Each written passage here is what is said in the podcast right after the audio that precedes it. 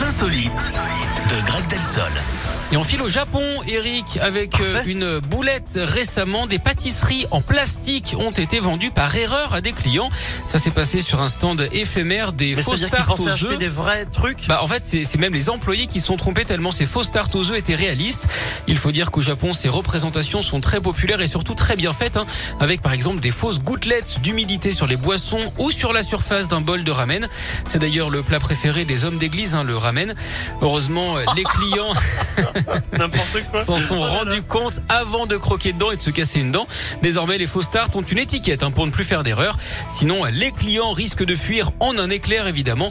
D'ailleurs, euh, vous connaissez le comble pour un pâtissier, Eric. Eh bien, c'est de mettre les pieds dans le plat. Ça aurait pu, mais c'est pas ça.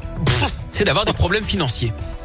Oh, oh, oh, c'est rigolo Merci beaucoup, Greg Mais Très bien de me- l'homme amusé. Hein. Oui, vous avez vu Ouais, super. Bon, allez, je vous souhaite une bien belle journée. Merci Greg. également. On se retrouve demain À demain.